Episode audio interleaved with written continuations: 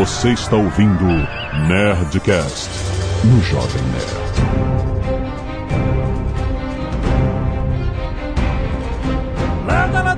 Nerds! Aqui é Alexandre Antônio, Jovem Nerd. Jovem Nerd é o maior projeto de coautoria da minha vida. Que eu dou uma expor e eu não sei o que eu vou falar. Só sei o que eu vou escrever. Foi o que eu consegui arrumar agora. tá bom, tá bom. Aqui é o Leonel Caldela e eu sobrevivi a escrever um livro junto com a Zagal. Aqui é o Fábio Yabu e eu adorei fazer uma coautoria com o Azagal. É isso? Era isso que era pra falar? Era isso aí. tá lendo certinho. Aqui é o Azagal e todos sobreviveram. Ah. Muito bem, Nerd, nós estamos aqui para falar sobre um assunto interessante, a literatura de coautoria. Olha só, isso todos aqui têm, de fato, tiveram projetos de coautoria, por acaso aqui na casa, mas também existem muitos outros projetos de coautoria que a gente pode mencionar aqui. Quadrinhos, qualquer obra em quadrinhos, né? Abu falou, né? É um projeto de coautoria. Você tem pelo menos um ilustrador e um roteirista. E os caras têm que funcionar juntos, entendeu? E aí rola as brigas, rola as tretas e tal, não sei o quê. Mas no final dá tudo certo. Ou não, né? Ou não? Vamos falar sobre esse assunto interessantíssimo depois de e-mails. Canelada.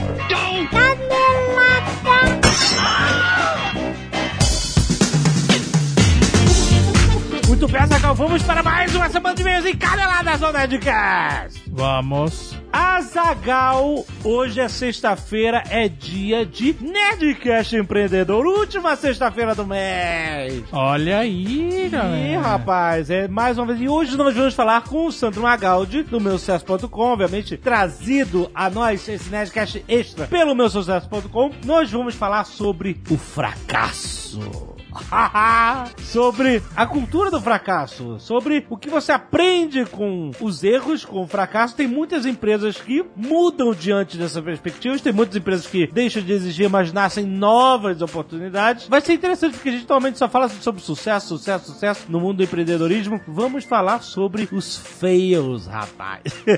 certo? Toda última sexta-feira do mês, não se esqueça de ouvir o Nerdcast Empreendedor e acessar o meu que é a escola de insight em negócios, onde você vê um monte de cases de empresários de sucesso, empreendedores de sucesso brasileiros, ou não, pode ser estrangeiros, mas que fizeram muito sucesso no Brasil. E agora rolando a série do Vale do Silício, Adagal. Então não deixe de ouvir o episódio extra do Nerdcast Empreendedor e assinar o meu sucesso.com.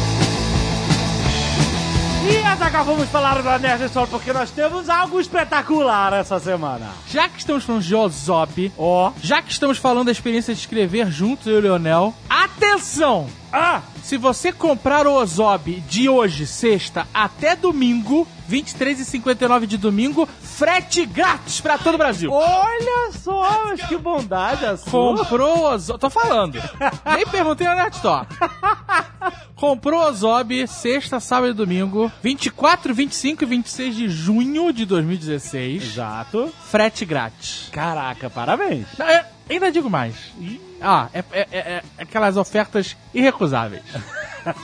Além do frete grátis, quem comprar o livro na sexta, no sábado ou no domingo, leva um exemplar autografado por mim. Aí, É isso aí. Azaghal. É isso aí. É isso aí. Vai fazer serão lá? Vou, vou autografar todos os livros que foram comprados na sexta, no sábado e no domingo. Ah, muito- Só a sexta. Comprar segunda-feira já era. Já era. Tem que comprar sexta, sábado e domingo. É isso aí. Mesmo que segunda-feira eu viajo, não posso autografar mais nada.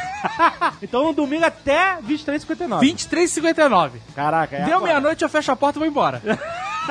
é agora! É agora, rapaz! Nerdstore.com.br, a loja mais nerd do Brasil. E Azaghal está chegando a estreia, a nossa estreia no cinema, Azaghal. hoje eu fui olhar como é que faz uma página no MDB. Você foi ver como é que é? Fui, mas não, não, não saquei ainda qual é. Não dá pra... não- Dá, mas eu não, não me aprofundei. Trata-se do filme Porta dos Fundos Contrato Vitalício, rapaz! Olha só! Vai estrear dia 30 de junho. Em todo o Brasil. Exatamente, o primeiro filme do Porta dos Fundos. Do coletivo Porta dos Fundos. Aquele canal que tem 12 milhões, só 12 milhões de assinantes. Com todo o elenco do Porta dos Fundos, Fábio Porchat, Gregório do Vivier, Antônio Tabet, João Vicente, Luiz Lobianco, Tati Lopes, Rafael Portugal, Gabriel Totoro e... Jovem Nerd Azagal.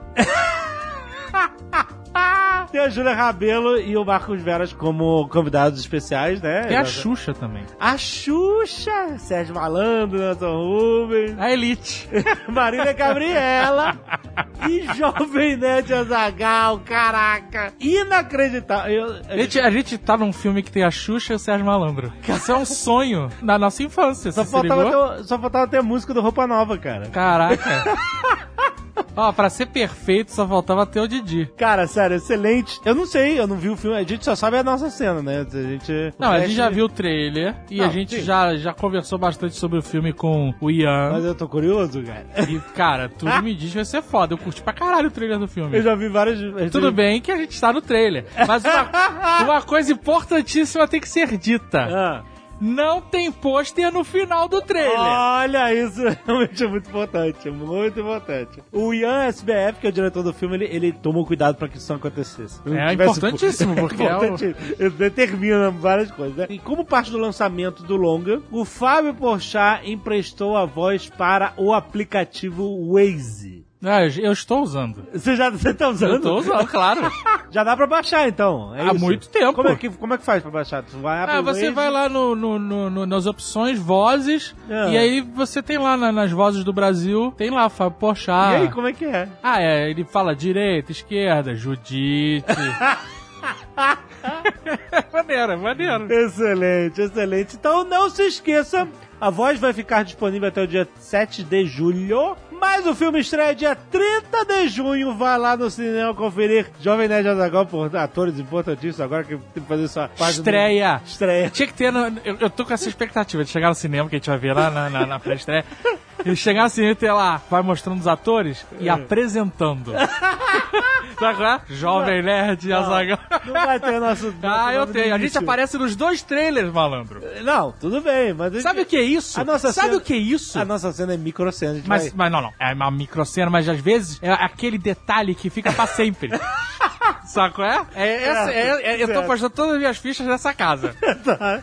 Excelente. Vai lá, Porta dos Fundos, contrato vitalício. 30 de junho no cinema. Outra coisa, Zagal, temos aí um evento da Cozinha de Jack acontecendo neste sábado, dia 25 de junho. Fique esperto. Vai rolar mais uma vez na Barcearia em São Paulo, vendendo porn food. Ó, Olha só, vão ter duas opções. Vai ter o Philly Cheesesteak, que é bom demais, sanduíche do rock boa, lâminas de carne, pimentão, cebola, cream cheese de provolone. Hum, que beleza. E o Dublin Coddle, que é uma sopa irlandesa de linguiça e bacon, ideal para espantar o frizinho do inverno. Vai rolar às 18 horas e vai até acabar o estoque do banquete aí. Excelente. Certo? A bacearia fica na Alameda dos Anapurus, 1469, em Moema, São Paulo. Vai lá, rapaz! lembrando que o Jack vai estar lá. Vai estar lá, exatamente. Talvez você não saiba quem é Jack, mas ele é o Tucano. Sim, exatamente. E se você não quiser ouvir recados e e-mails, o último Nerdcast, você pode pular diretamente para... 16 minutos e 10 mãos escrevendo o mesmo livro. Muitos nerds doando sangue, é isso que eu gosto de ver, cara. Quero agradecer ao José Antônio, Jedson Ferrari, Laís Ramos, Lucas Caton, Lucas Gaspechak, Luiz Gustavo Mendes, Marcel Vitorino, Matheus Mourão, Napoleão Gato. Tá escrito gato entre parênteses aqui, Napoleão Gato. Rafael Kohler, Rafael Moura, Rodrigo Elfo, Thaís Chicano, Thiago Correia, Thiago Araújo, o time de futebol americano Caraguá Ghost Ship, muito obrigado galera, William Alexander, Alisson Jacobino, Amanda Bessa, Arthur Dias, Kleber Toneto, Diego Maciel, Diego César, Giovanni Bressan, Eloy Pires, a equipe Thunder Rats de robótica, muito bom, rapaz. Eu conheço a galera lá dos nossos URCs. Muito bom, Thunder Rats. Fernando Shiraishi, Gabriel Joselito, Guilherme Aires, Gustavo Henrique, Eric Moraes, Ingrid Mendes, Irving Reis e Janser Rodrigo. Valeu, mó galera do ano segue essa semana assim que eu gosto de ver. Muito bom! E temos a galera que doa cabelos Sim. para o Scalp Solidário. Temos a Letícia Gama, o Lucas Apóstolo, o outro Lucas Strambi, O Matheus Ricardo e a Susan Fontes. Muito bom! Arte dos fãs quero dar aqui destaque ao Ozob Protocolo Biribinha, uma animação pelo César Mourão, rapaz. Muito, Muito maneiro. muito maneiro. E também o Ozob pelo Romualdo Nogueira ficou muito maneiro a interpretação dele do Ozob. Ficou bem parecido com os personagens do RPG Underground. Era bem nesse estilo, bem maneiro, bem maneiro Muito mesmo. bom. Igor Oliveira da Silva, 20 anos, estudante de Ciências Biológicas São Paulo SP. Primeiramente, adorei o tema do seriado Demolidor, último Nerdcast, e me identifiquei com muitos dos pontos de vista citados. Porém, queria citar apenas uma canelada do Jovem Nerd. Em um determinado momento do programa, ele fala que é impossível representar a forma visual que o Demolidor enxerga, se baseando no fato de que os globos oculares dele não funcionam e também que ele enxerga em 360 graus. Na verdade, é sim possível representar de forma visual o que ele enxerga, porque o que nos confere a visão não é os nossos olhos, e sim o nosso cérebro. Ou seja, nós não precisamos ter a visão em si para poder representar em nossa mente o que acontece à nossa volta. Tanto que existem estudos que demonstram que mesmo pessoas que nasceram cegas podem sim imaginar objetos e até seres vivos. Resumindo, o Demolidor de fato enxerga algo, porém não da mesma forma que nós. Certamente, tudo que ele consegue ver tem uma representação em sua mente, seja como um mundo de fogo ou coisas do tipo. Outro detalhe importante é que sim, ele pode perceber tudo em 360 graus, mas é bem possível que com o controle de suas habilidades ele possa direcionar tudo em uma única direção. Isso, por exemplo, impediria que ao focar em um oponente, mesmo que algo exploda do lado dele, ele não fique assustado ou desorientado, já que o foco está só no seu alvo. Era só isso que eu queria dizer. Isso pra mim é uma desvantagem. O cara que Por tem quê? visão 360 resolveu enxergar só uma pessoa. É, ele aí vai, vai chegar um ninja por trás e. Não faz sentido. Mas é, realmente ele não sofria com barulhos altos que nem o Demolidor do filme, que a gente comentou, né? Ele conseguia focar na hora de lutar e, e depois. Depois tá bom. Não, você via É a nítida diferença quando começa a segunda temporada, ele tá lá no alto ouvindo a cidade inteira, entendeu? Então, o poder funciona como o roteirista quer. É assim que é. É. Quando ele quer escutar tudo, quando ele não quer escutar nada, Exato, exatamente. ele tá focado, mas vê um ninja por trás, ele percebe. Giovanni Diniz, 36 anos, formado em publicidade e propaganda, atuando hoje como administrador de redes ou designer gráfico, dependendo da hora que estiverem lendo o e-mail. Olha aí, tem two jobs. Caraca. Minas Gerais, Belo Horizonte. Minas Gerais Belo Horizonte. É, você, né? Macro é assim que triangula. Tu, tu, tu, tu, tu, Pega o estado, Tá bom. país, Agora Brasil. você- Agora você só vai falar estado e depois cidade. É, Brasil, É, Minas Gerais, Minas Belo Horizonte. Se Belo- ele mandasse o bairro, por exemplo, a gente teria triangulado um pouco mais precisamente. Você lembra algum bairro de Belo Horizonte? Ai, cara, não sei. Pão de queijo.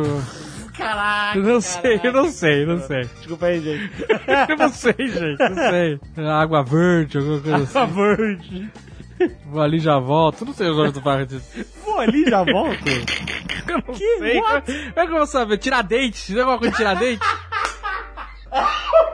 Ai, ai, caraca, tá bom. Deixa eu achar um bairro aqui de verdade, só pra. Ó, aqui, ó. Independência, tem um bairro. Independência. pronto, Independência.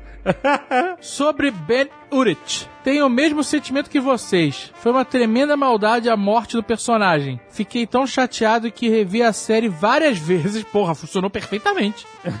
né?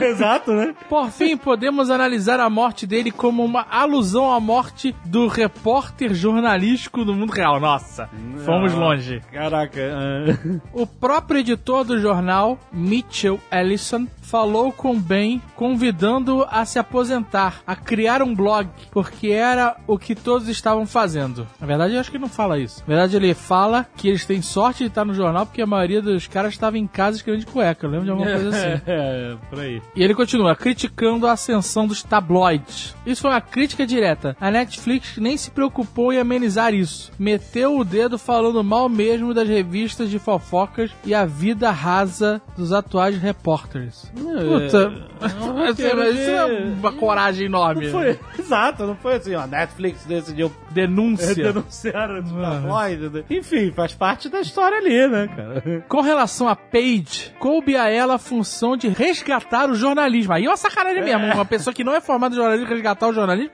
O editor, de novo, faz seu discurso de crítica dando a Page a sala dos arquivos para investigar com as fontes reais, jornais impressos. Então, o jornal, ele, ele só é uma fonte se na matéria do jornal tiver uma fonte. Senão ele é só um tabloide, né? A Sim. fonte não está no jornal, a fonte Não. está aonde foi evento, né? Aham. Se isso não foi uma crítica à imprensa da internet, blogs, eu simplesmente não sei mais o que a Carrie Page... Esse cara, você Tá foi muito longe. Profundamente. Você foi muito longe na crítica, cara. Assim, o jornal ele é só uma fonte de informação, mas a fonte que valida essa informação não está no jornal. O jornal cita ela. Por exemplo, É, ou não, às vezes não cita a fonte, só diz que tem fonte. é. É segredo. Mas aí que tá. Existe uma máxima que diz assim: o papel aceita tudo. Aham. Então, a Netflix não tava criticando o jornalismo. Eu acho que ela tava simplesmente mostrando como é hoje em dia. É, tá sim, exatamente. E ela foi procurar nos jornais como ela podia ter procurado na enciclopédia, dependendo da pesquisa que ela tá fazendo. Pois é. Não, sim, com certeza. Assim, o of Cards eles também falaram disso também. Será que é uma realmente um complô da Netflix? Lembra que tinha um negócio no House of Cards? de- Criticar tudo e De, todos? de da garota ir pra, Criticar o um, jornalismo. pra uma startup, tipo. Huff, Huffington Post. Tipo, Huffington Post, exatamente. Caraca, olha aí. Olha aí. um padrão da Netflix. Será que a Netflix vai lançar um, um serviço de, de, de jornalismo? Exato, sei lá. Jornaflix? Newsflix?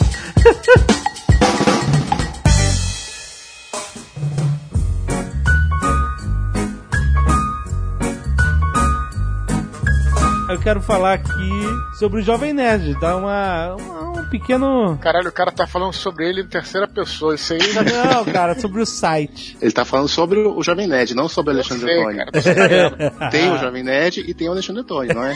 Ah, mas ele se apresenta como Jovem Nerd. Então. É. E agora, como é que fica? E agora, é, sempre tem isso.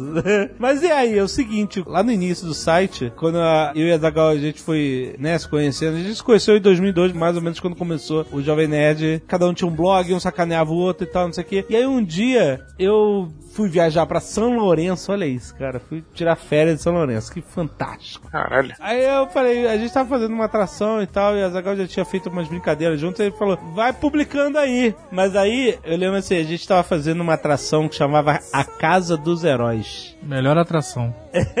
Era uma zoação, porque na época, olha só, na época, passava a Casa dos Artistas no SBT, que era uma imitação tosca do Big Brother que passava na Globo. E era bem no início desses reality shows, a parada. E aí era mó zona, o Silvio Santos tirava e botava quem queria na casa, era uma, era uma maluquice. Supla, o Tinha o Frota. Supla, Alexandre Frota, não, tinha uma galera muito louca naquela casa. E aí, a gente fazia umas, umas atrações que a gente pegava, fazia uma montagem de Photoshop. A gente O pegava... Frota fugiu da casa. Hein? O, Frota, fugiu da casa. A gente pegava as fotos do background lá da casa e tal, sem ninguém, entendeu? Foto da sala, foto do quintal. Então pegava um monte de foto pra mostrar lá como é que era. E a gente colocava os personagens dentro dessas casas. Então era, em vez de ser a casa dos artistas, quando não era a casa dos artistas, botava lá os famosos, entre aspas, lá dentro. E aí a gente colocava montagens com super-heróis, com Wolverine. Tinha super-heróis, tinha o vilão, tinha o Magneto, tinha o Sauron lá dentro, tinha o Saruman. A galera dos filmes da época lá de 2002,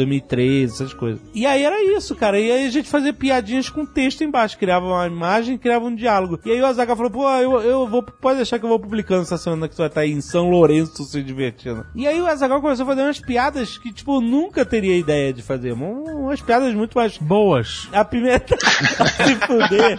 umas piadas apimentadas, umas coisas mais...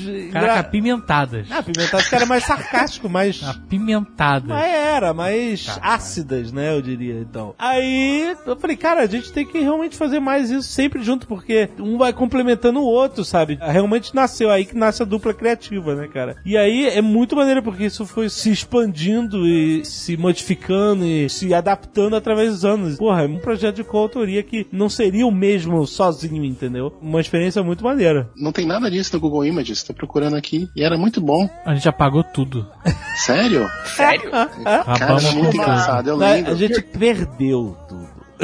Caralho. Pô, que sacanagem. Perdeu Cara, porque um não quadro. tinha backup. E aí perdeu-se. Tinha um quadro que era a figuraça nerd da semana. Não sei se você Ah. lembra. Você lembro. lembra? É, Uma vez eu tive uma ideia pra figuraça nerd, que eu achei o máximo, mas é uma merda, né, na verdade, que era botar o Bin Laden dizendo que ele era Bárbara. Lembra disso? Muito ruim, cara. Ah, a gente pegava uma foto de alguém, de alguma coisa que parecesse uma coisa nerd, e aí dizia que a figuraça nerd, tinha lá, Alexandre Frota, a gente botou que a figuraça nerd da semana, aí tinha uma foto do Alexandre Frota, aí tava lá embaixo Urukai, sabe? Então, Isso, isso, é. a gente fez isso? Eu não Acho lembro. que não, acho que você fez pra me agradar lá. Uma- E a Bu? Qual foi a sua primeiro projeto de coautoria? O meu primeiro projeto de coautoria, puta, deixa eu lembrar. Foi engraçado, né? Porque a gente comentou antes que todo quadrinho é uma coautoria, mas na verdade meu primeiro projeto de quadrinhos não foi, né? Uma coautoria, porque eu desenhava e escrevia tudo, né? Sim. E só depois de alguns anos que eu vinha a trabalhar com outros desenhistas e tal, pra fazer os Combo Rangers. Então, isso que eu queria te perguntar, porque você como desenhava e escrevia, você tinha aquele negócio de ser o pai e a mãe da coisa, sabe? Ter controle absoluto todos os aspectos dos seus quadrinhos e de repente vou trabalhar com outras pessoas. Como é que você administrou isso? Como é que foi isso? Eu acho que, como todo desenhista, eu desenhava muito pior do que eu imaginava, sabe? Eu era... e por um tempo eu achava que, que os traços que eu tinha na época, os desenhos que eu fazia, tipo, eram bons o bastante pra história que eu queria contar, sabe? Mas aí, cara, eu lembro que quando eu comecei a contratar os primeiros desenhistas pra desenhar com Rangers, eu vi que qualquer coisa que eles fizessem era muito melhor do que meus desenhos, sabe? Tipo, muito. Aí eu vi o qual eu era ruim desenhando. Como assim, cara? Sério mesmo. Putz, aí depois daquele dia, tipo, eu nunca mais desenhei Combo Rangers. Eu comecei só a, a trabalhar com outros artistas. Então, pra mim foi muito bom porque a qualidade gráfica das histórias aumentou exponencialmente e eu pude me dedicar cada vez mais a roteiro e a escrita, que é o que eu realmente curtia fazer. E desde então, assim, tirando alguns livros e tal, acho que, sei lá, diria que 50% dos meus projetos são em coautoria. Não, eu vou falar uma parada, eu não acho que a Bu desenhe mal, muito pelo contrário. Mas uma coisa interessante que ele falou aí, que talvez né, a correria, eu acho que também funciona um pouco como um medidor, né? Porque você tem uma pessoa que você confia, que pode criticar o teu trabalho de forma honesta e também sem querer nem te agradar, nem te desagradar, né? Eu falo mesmo, eu sou honestão. Claro, mas isso que é legal. Então, eu acho que no começo, né, você, quando você vai desenvolvendo isso, quando você desenha, quando você é criança, escreve, quando você é adolescente, você acha que você é o máximo, né? E aí, finalmente, tem alguém que vai trabalhar junto com você. Então, o trabalho, ele ajuda você também, né, nesse sentido, também de você ter essa crítica honesta, deixar aberta você também ter uma, outras ideias sobre aquilo que está falando. Às vezes, não só o teu desenho, a tua escrita, você não quer mudar, mas você pode acrescentar novas ideias e pegar coisas diferentes. Então, acho que sempre ajuda nesse sentido. Acho que o Fábio Yabu deve ter falado nesse sentido. Mesmo quando a pessoa não é acreditada como coautor, né, muitas vezes os editores ajudam muito também. Aliás, esse em tese é o é o papel de um editor que você não vê muito no Brasil, especialmente na parte de quadrinhos e tal. Mas na literatura tem um pouco mais. Que o papel do editor é justamente esse: é ler a obra, de comentar, criticar, às vezes orientar o, o escritor para onde ele deveria ir. Mas a, a minha pergunta pra você é: isso não existe no Brasil, eu não sei nos outros países e tal. Isso não existe no Brasil porque os editores não são competentes nesse sentido, ou porque eles são, têm uma sobrecarga de trabalho, ou porque o ego dos autores não permite que isso aconteça. E Não, agora? ver. E agora, Yabu?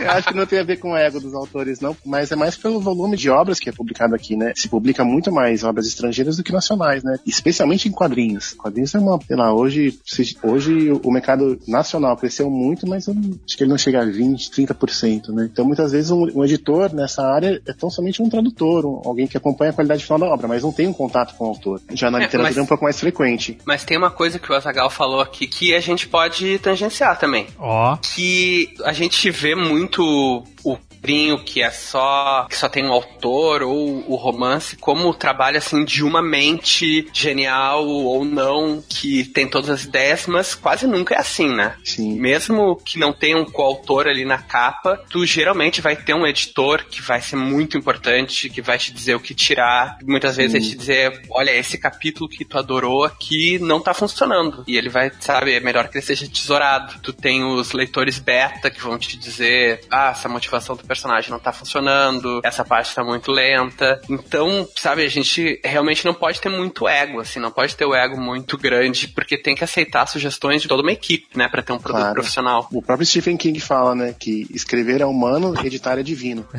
Ah, Eu acho genial. De fato, de fato. Por exemplo, o Punisher, o Justiceiro, ele é uma coautoria, criação do Gary Conway com o John Romita Sr. Mas quem deu o nome do Punisher foi o Stan Lee, que era editor da Marvel, né? Ele falou, o Punisher ia, a gente falou isso recentemente, o Punisher ia se chamar O Assassino. E aí o Lee falou, puta, mas é muito genérico. Tem um personagem que eu criei, que era um robô Minion lá do Galactus, e ele chamava Punisher. Só que ele foi muito whatever, o personagem. Tipo, puta, e é um nome muito maneiro. Então, usa esse nome, bota esse nome no cara, que é bem mais maneiro. Então, você vê. E ele não é acreditado como co-criador do Punisher, né? Ah, mas se tiver um fim, pode ter certeza que ele vai estar lá. Não, tudo Ele tá ele em vai tudo. ser um porteiro, um motorista, alguma coisa. Vai. Exato. Mas é isso porque o Stan Lee, ele não tá na categoria de, ah, não, ah, ele, ele como autor ou coautor de um personagem. Ele tá como o Mr. Marvel, entendeu? Tanto que ele aparece nos filmes do Capitão América e ele não criou o Capitão América, entendeu? É, o Capitão América é antes do tempo do Stan Lee. Acho que o Stan Lee, o que ele fez foi trazer o Capitão América de volta, né? Mas,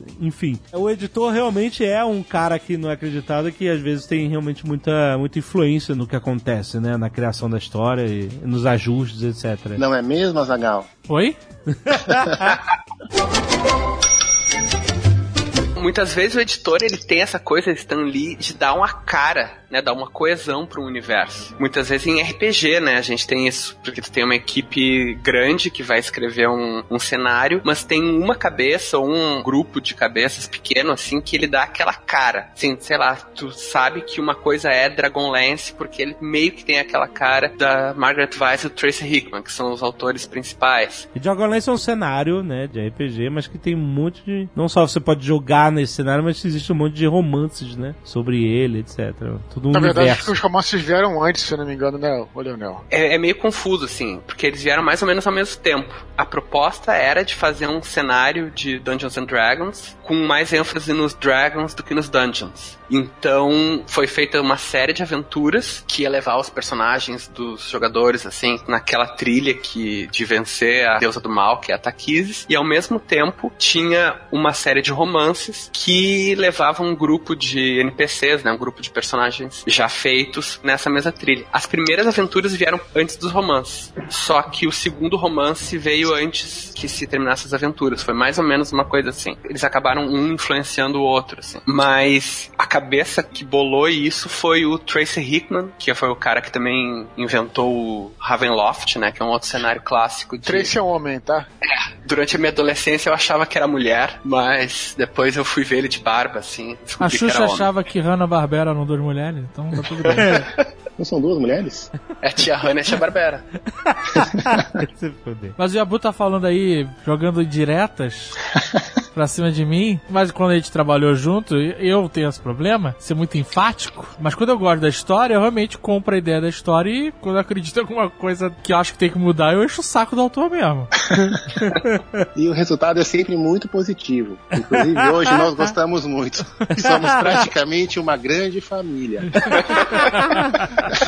É uma coisa meio Coreia do Norte, assim, né? A gente saltando o Azagal. Mas dá um exemplo, pô. Vocês estão falando aí. Dá um exemplo. Não, sem exemplo. brincadeira, na verdade tem vários. Acho que o final do Independência ou Mortes é um, né? Que eu queria que tivesse um índio gigante. Caraca, Caraca. Vocês lembram? Eu Eu lembro lembro. dessa Que ideia. ia falar Tupi Guarani ia Nossa. ficar gigante. Isso é real. Isso não é zoado. Ele queria que isso. Olha só, pra quem não conhece, Independência ou Mortos é uma graphic novel que a gente fez aqui com a autoria do Fábio Abu com o Harold Stricker, que desenhou. E pô, foi um projeto de dois anos pra ficar pronto. Tá vendo, né, Storm?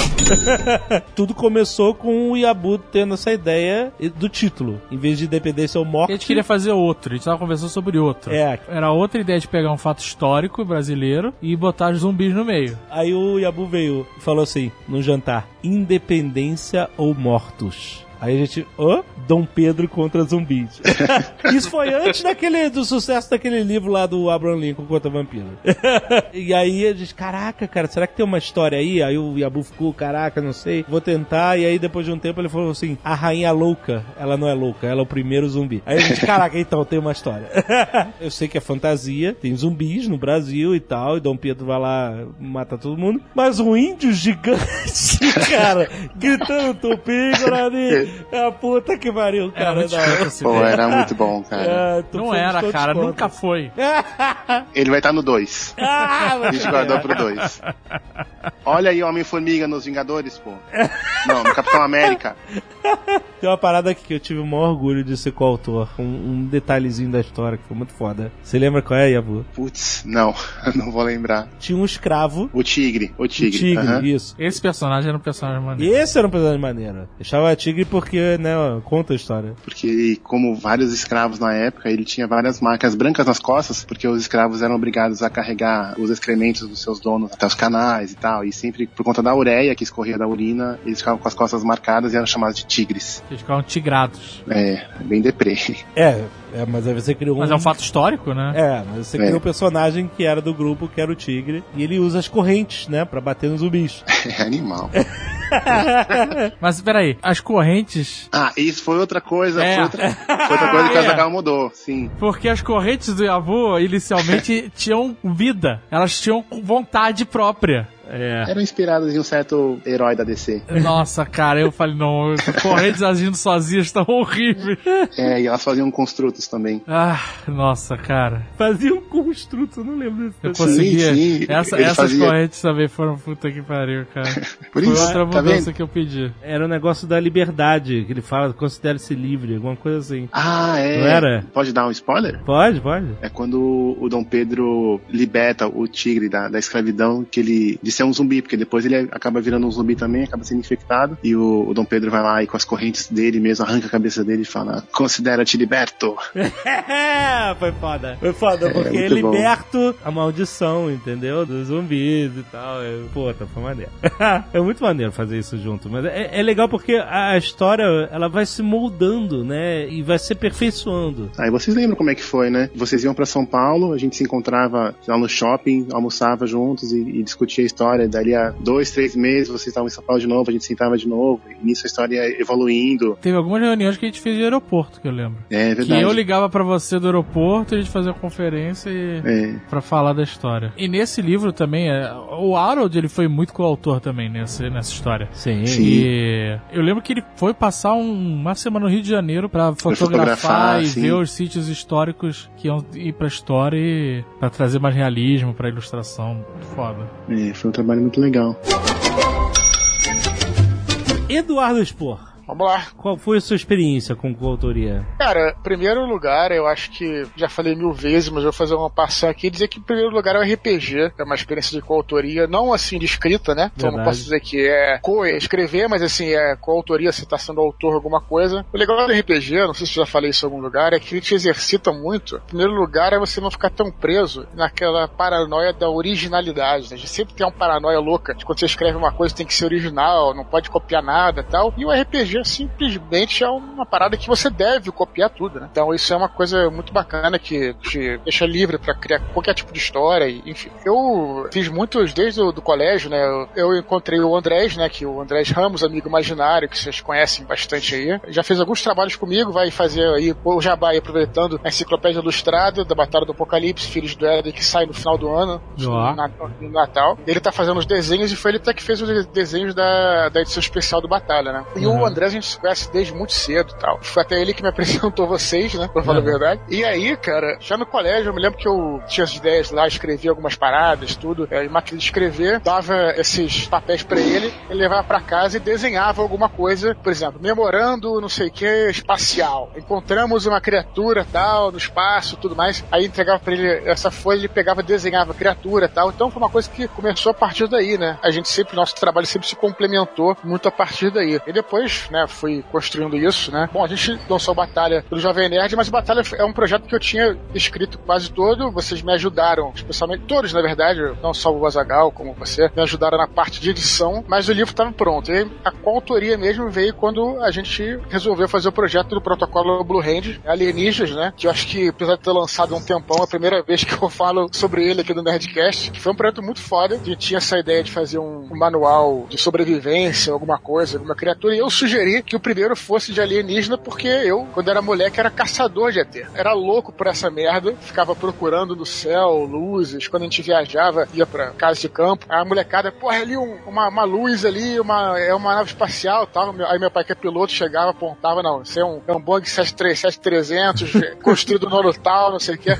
molecada ficava bolada, né? Queria ver um alienígena, né? Então, porra, eu sempre estudei muito e era fascinado por disco essas paradas. Então, o primeiro projeto que a gente fez, né, foi o do Juntos, né? Que, aliás, até quando a gente terminou, eu me lembro que eu fiz questão de, pô, colocar vocês, né, como autores. Ah, nós vai de editor, né? Falando, vamos colocar como autor, que vocês foram extremamente importantes. Foi isso, eu me lembro que a gente estava fazendo até o código, o Blue Hand, lembro que se o Azagal vai lembrar, e foi ele justamente que teve a ideia do código, como é que cada um se identificava, primeiro pelas letras da cidade, né, pelo DDD da cidade e tal, foi muito é. maneiro. E altas discussões na época, acho que era ICQ ainda, não era nem o Messenger na época, ou era alguma coisa do tipo. E aí vocês me passaram todos esses feedbacks e eu tive um trabalho que foi até interessante, porque no Batalha do Apocalipse eu, eu escrevi o livro, né, mas assim, no protocolo Blue Hand, e fiquei feliz, na verdade, fazendo isso, tomei como um desafio, que era, eu fui brifado e eu tinha que escrever sobre aquilo. É, muitos autores veem isso como uma coisa menor, como uma coisa, ah, não, tá tirando minha liberdade e tudo mais. Para mim foi o contrário, cara. Eu acho que o autor deve ver isso como um desafio, né? Temos uma missão e será que eu vou conseguir cumprir essa missão? Aí foi o que eu tentei fazer do protocolo alienígenas, né? E a partir do mesmo que vocês me passaram e foi muito maneiro essa troca aí.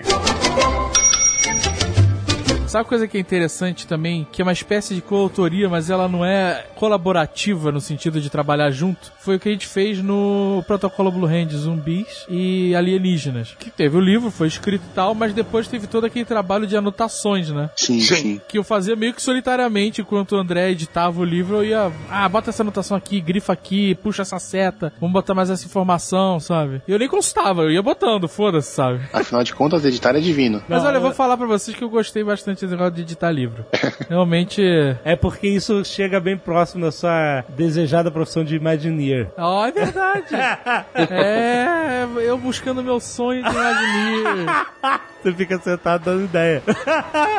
Não é isso? É, Sonho sentado dando ideia. Os protocolos nasceram de madrugada. Eu sei, não- não- A noite inteira acordado, Jovem Nerd dormindo o sono do justo. Eu a noite inteira acordado no Skype com o André, que faz o design do livro, a diagramação, pra ele não dormir.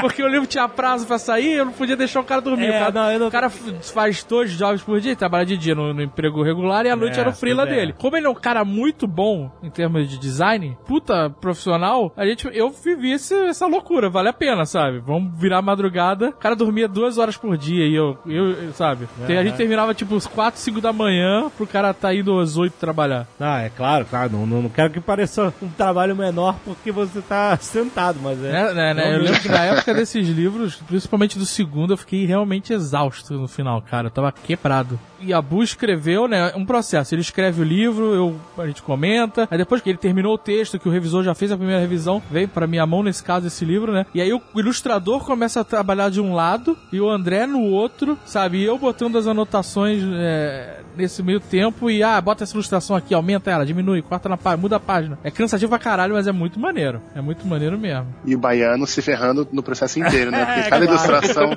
que muda de lugar, né? Que aumenta de tamanho, diminui, muda a diagramação e tem que voltar tudo pra revisão. É, é verdade.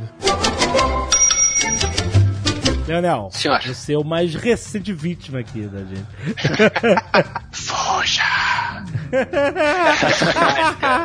Mas o Leonel sofreu mais que os outros, eu vou te falar. É verdade, é verdade. Porque enquanto o Yabu e o Eduardo tiveram todo o tempo do mundo pra escrever e usar todo o processo criativo deles e tal, é, o Leonel teve que escrever o livro em um mês. Tivemos assistentes, né? É, Tinha toda uma galera contratada pra ajudar a gente. Eu escrevi o protocolo em quatro meses e achei que eu fui rápido. Depois que eu soube que o Leonel escreveu em um mês, aí o caralho, eu me entrego assim, tipo. I rest my case. O Ozob Protocolo Molotov ele foi escrito em seis semanas. Caraca. Né? Da primeira palavra até ele tá revisado, passando por edição, foi seis semanas. e acontecendo tudo ao mesmo tempo. O desespero. O revisor, Cara. o baiano, que é o nosso revisor, o Jair Barbosa, que veio através do Yabu, né, da- das dicas também, ele também é foda, cara. Ele é. Cara, O baiano é foda, cara. Ele é um excelente revisor, a gente já passou por uns revisores bem merdas. Ele, além de ser um excelente revisor, ele foi um monstro, cara, porque ele revisou o livro, sei lá, em 10 dias. E revisou Sim. mais de uma vez, ele revisa três vezes o livro, né? Eu lembro que teve uma vez que o, o Baiano revisou, acho que foi o protocolo do Hand Zumbis, e aí eu achei que eu tinha encontrado um erro, aí eu falei com ele, sei lá, mandei uma mensagem, falei, Baiano, eu acho que na página Natal tem alguma coisa errada. Aí ele só respondeu, não tem. tipo, o errado é você. Falei, tá bom, desculpa.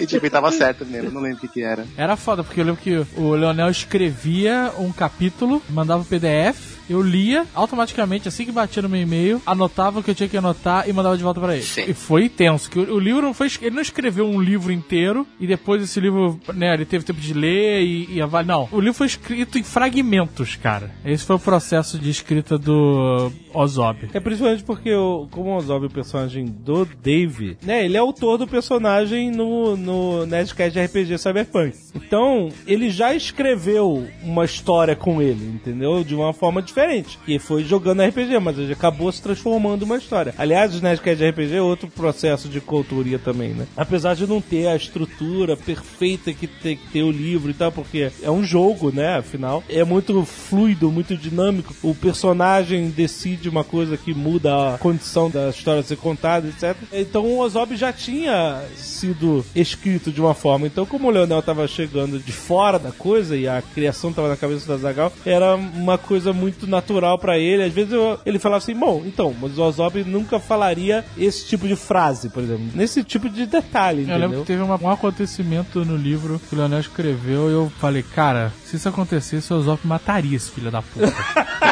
É verdade, cara, é verdade. e aí foi o que aconteceu, né? Mas o Leonel é impressionante. A humildade do Leonel é uma coisa inacreditável como autor de aceitar todos esses inputs que no caso do Ozob principalmente teve bastante inputs nos livros do Ruff Gunner também e tal, mas no Ozob era um input de coautoria mesmo, entendeu? No Ruff Gunner a gente funcionava como editor. Ah, eu acho que tá faltando um capítulo de ligação, ou então isso, aquele personagem deveria morrer ou não deveria e tal, não sei o que. Isso é trabalho de edição normal. O Ozob, cara, era realmente sendo escrito a quatro mãos, sendo que Casagal não tava escrevendo, mas ele tava meio que. Teve um capítulo que vocês fizeram juntos, assim, bem Aham. tintim por tintim, não Mas foi? tem várias coisas que eu já tinha passado. Muitos o, o, o, o Leonel criou, mas alguns eu já tinha imaginado, eu tinha criado situações que eu já tinha imaginado. O que a gente fez, o que o Leonel fez muito bem, foi pegar todas as ideias que estavam na minha cabeça, que não tinham entrado no RPG, e arrumou, né? Botou elas num trilho melhor, né? Porque tava muito louco. Muito caótico, como é o Ozob, né? Na verdade, eu acho que o processo de escrita desse livro foi muito legal. Apesar de ter sido uma loucura foda, tipo, escrever um capítulo por dia sem parar, assim, foi muito legal porque foi uma coisa bem RPG. Eu tinha a história, o, essa coisa punk do Ozob se envolver com um grupo de resistência e ter toda a questão da música. E tinha vários personagens, a principal dessa eu acho que é a Califórnia. Era a personagem que eu queria muito usar, assim. E o, o protagonista de tudo era o Ozob, que era o personagem do Dave. Ficou uma coisa meio um clima de jogar RPG durante seis semanas, assim. tipo, colocava o Ozob e dizia, não, não, mas o Ozob não faria isso, faria aquilo. Ah, mas, Paulo, com certeza o Ozob se envolveria de tal maneira, ele teria tal ideia. E outra coisa muito legal é que, no caso do Ozob, a proposta inicial que eu mandei do romance ia ficar menos pessoal, porque eu mandei uma ideia completamente da minha cabeça, assim, de coisas que eu adoro, coisas que eu sempre gostei, como, por exemplo, a música punk, a personalidade de vários personagens, e eu achei que isso ia ser menos, né? Isso ia ficar uma coisa mais genérica. E, pra minha surpresa, o Azagal disse, não, isso tem que ser mais pessoal ainda. Ele sugeriu dar uma ênfase ainda na cultura punk. Ele sugeriu dos War Roads, que é o grupo que o Ozob se envolve, serem só ativistas e terroristas mesmo, que eles iam ser uma coisa completamente diferente. A coisa foi se intensificando por todos os lados. Assim, eu acho que o Ozob foi mais Ozob e o, a narrativa foi mais pessoal pra mim também. Fora na lenda de Rough Gunner, a galera que morre que é porque o Azagal matou. o Leonel é o autor, mas quem tá matando aí é o Azagal. Vai morrer quem nunca morreu antes. Porra, cara, tem personagem que não ia morrer. É, que, Mas eu, eu Esse fiquei, eu fiquei que com aquilo muito na cabeça. Assim, tô falando do próximo livro. Não, não, não fala do próximo E aí eu livro, tô, mano. tô assim, eu falei, olha, fulano tem que morrer. É verdade, cara. E nego ficou mal, cara. Ah, do caraca, isso é muita dica, cara. Eu tenho a fama de ser assassino de personagem, de maltratar meus personagens e tal. Mas, cara, o Azagal é uma coisa assim, ele parece ter um certo prazer, assim. porque ele faz toda uma lógica, ele não, o personagem tem que morrer por causa disso, disso, disso. E ele já pensou numa É, série de passos, assim? É, mas exatamente por isso, porque eu não quero matar os personagens gratuitamente. Sim. Matar só pra chocar. Assim, chocar é bom, mas quando eu me convenço de que um personagem tem que morrer, eu me convenço criando justificativas, e não só porque seria maneiro ele morrer de uma forma, sei lá, heróica, vamos supor. Não é por isso. Por que que ele vai morrer? O que que aconteceu com ele até agora? O que que vai acontecer daqui pra frente? E por que que ele morre? Ele- na minha cabeça, né? É. E aí, quando isso faz um completo sentido na minha cabeça, que eu boto na mesa, esse cara tem que ser usado para movimentar a história, né? Uma Sim, morte não sim. pode Não, ser não é gratuito. gratuita, né? É que a boa morte de personagem é a morte inevitável. É que tu vê que a história toda tava levando pra aquilo e não é tava atravessando a rua e foi atropelado por um carro. É. Realmente, que não tem mais saída. A história dele leva pra aquilo. Não só eh, tava levando, como o que vai acontecer daí pra frente também, né? Claro, com certeza. Ah, E a pe- repercussão que gera nos outros personagens, né? A não ser que seja o fim da história. Sim, aí é. É tipo Exato. atropelamento. E ele morreu atropelado. Enfim. Exatamente. É tipo redação de colégio, assim, quando a gente tinha que escrever e queria parar. Ah, então o mundo explode, todos morrem. É assim que termina o... Onde os fracos não têm vez, a redação de colégio. Sacanagem. Um dos melhores exemplos que eu tive na minha carreira até agora do papel do editor, um processo que a gente teve no Rough Gunner Volume 2, depois que o livro já estava teoricamente escrito. Porque tem um acontecimento, que eu não vou dar o spoiler agora, mas tem um acontecimento, acho que lá por dois terços do livro, que é muito grande, muito. que define todo o final do livro, que eu tinha escrito e pra mim tava foda, tava perfeito. Eu mostrei, né? Mandei o livro pro Jovem Nerd pro Azagal e eles olharam e falaram: Cara, a chegada desse personagem, junto com esse personagem, junto com esse personagem, é uma coincidência, porque não tem nada que leve todos eles pra esse ponto aqui ao mesmo tempo. Ah, tá. Acho que eu tô lembrando. Sim. E isso a gente começou a discutir sobre o porquê que cada personagem ia pra esse lugar e não fazia o menor sentido. É porque, assim, como eu sempre dito, né? A diferença entre a ficção e a realidade é que a ficção tem que fazer sentido. É porque, Exato. justamente. Não pode ser gratuito. O cara não pode chegar ali porque sim. É, porque assim, é, tem que ter tido um movimento da história pra levar ele até ali e aí assim desenrolar mais consequências e tal, né? O que tinha um momento no livro que justamente tinha uma coisa que era muito gratuita. O personagem ia até um lugar e eu falei, por que que ele foi lá? Ele foi porque o Leonel mandou ele ir. O autor não pode mandar as coisas. É Exato. engraçado, né? Porque ele tá escrevendo a história, ele é o dono da história. É. mas a história não pertence só a ele, né? A não ser que ele queira escrever um livro merda. Exato. Aí a gente falou, Leonel, a gente tem que amarrar isso com uma motivação que não tá existindo aí. E aí o Leonel, caraca. Cara, Isso era uma coisa que eu não tinha visto. Não é que eu tivesse cagando assim, quer saber, eu vou escrever qualquer porcaria aí. Sim, você fica meio contaminado, obviamente, com o processo, né, de criação. Claro, pra mim fazia todo sentido. Só que daí, pra resolver essa motivação do personagem pra estar ali, eu tive que voltar até o início do livro, mudar tudo.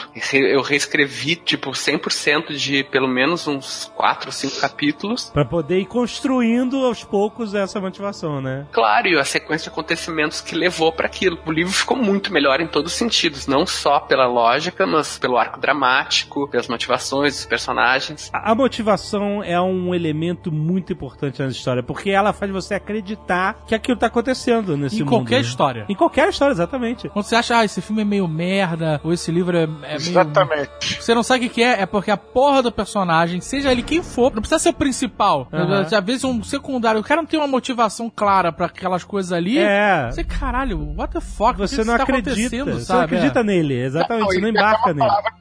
A gente fala que tá forçado, né? Putz, tá muito forçado isso aí. É, tá forçado, exatamente. Por exemplo, sabe uma coisa que foi criticada no terceiro episódio do RPG de Cyberpunk que eu alteraria se eu pudesse hoje? Que eu falei, essa galera tem inteiramente razão nisso. Foi justamente na motivação. Todo mundo sabe que é muito difícil mover esse grupo pra alguma coisa. E aí, o que aconteceu? Eu preparei a história da invasão pra finalizar o arco dos personagens, né? Quando eu apresentei a motivação do personagem do Sr. K, lá, o Shimira, eu falei, ah, ele eles não têm mais o que fazer, eles vão fazer isso. Mas aí eles falaram assim: não, por que, que eu vou fazer isso? O perfil deles era ser mercenários, entendeu? E eles falaram: foda-se isso, foda-se isso. Aí eu falei: caraca, eu tô em apuros, não sei o que dizer. Nossos personagens seguem nossas motivações. É, não, tá certo. Jovem Nerd, que não é um bom mestre, tá forçando a barra. aí o que acontece? Uma galera falou assim, pô, mas aí a missão que eles foram foi meio forçada de barra, justamente porque não tinha uma motivação clara pra eles acreditarem e abraçarem aquela missão, entendeu? E isso podia ser resolvido com um simples. Sabe como é que poderia ter resolvido isso? O próprio Shimira podia ter falado assim, ó, quando vocês estiverem lá, vocês vão ter acesso à porra de um computador qualquer que mexe num cofre, vocês podem transferir um bilhão de créditos pra conta de vocês que eu ajudo vocês a fazer isso, entendeu? Daria uma motivação muito mais crível pro público e pros personagens pra eles fazerem isso. Eles estão em uma missão suicida, mas aproveitando eles podem finalmente conseguir, sabe, a grana que eles sempre correram atrás, porque eles são mercenários, É entendeu? como justificativa, é importante a pessoa que ouve os Nerdcasts de RPG entender que isso não é um livro, não é um romance. É, se fosse um livro teria que ser mais pensado. Ele é uma. Justamente os livros que vêm depois são livros maravilhosos, super bem escritos. É, exato, porque passa por esse processo de É, edição. é, um, pro- é um jogo. Então ele intercala uma história com um monte de gente tentando destruir essa história. ele quebra a parede o tempo inteiro, É. ele mistura pessoas conversando e a história off-topic em topic. Então é muito louco, não é uma história convencional. Então às vezes ser forçado faz parte mesmo do RPG. É, não. Porque foi- no, no cerne, no cerne, ele ainda é RPG. Ainda é um E jogo. o RPG é. às vezes é forçado, a gente vai porque o mestre mandou e acabou, entendeu?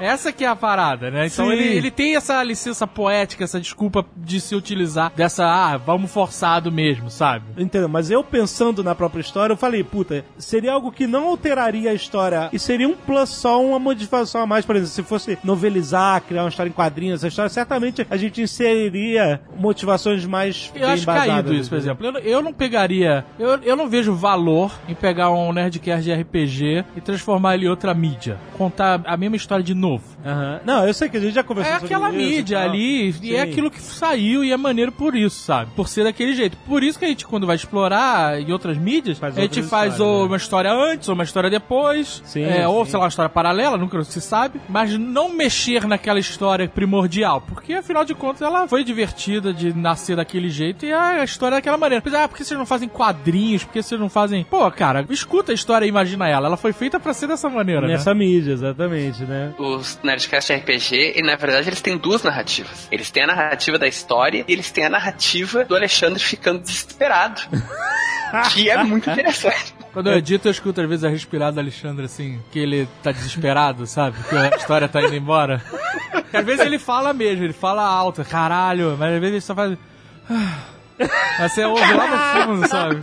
Quando o nego tá destruindo os É, planos é, o dele. drama tem realmente tem momentos que você, caralho. Mas olha só, sabe o que é maneiro disso? Porque as soluções, apesar de eu ter preparado toda uma história e tal, muitas vezes as soluções que os personagens dão são mais criativas do que o que eu tinha preparado, entendeu? É por Não, isso que o mais, processo geralmente de sim, coautoria tem que ser respeitado, entendeu? É, Claro. é um exercício difícil de desapego do mestre do RPG, por exemplo, de se desapegar de um negócio que ele preparou e tal, em prol de uma história realmente colaborativa. Por exemplo, isso tá até no guia ilustrado do Rough Gunner, do RPG do Rough Gunner. Quando no final do Rough Gunner eles estão enfrentando lá o Tarrasque, o super monstro devorador de mundos, né? E aí eu tinha criado um gatilho pra mostrar pra eles que a fraqueza do monstro era fogo. Eles só precisariam desfazer a couraça dele em algum ponto e, sabe, jogar fogo lá dentro pra matar o bicho. Essa era, essa era a forma de matar, não dava pra dar espadada e, e reduzir o hit point. Eu mostrei que o Duke era um mago que sabia usar fogo. Eu falei, eles vão fazer uma aliança final com o Duke e eles vão conseguir, de alguma forma, usar o cara. O cara pode até se sacrificar e tal, não sei o quê. Aí, o Azagal joga o Duke pra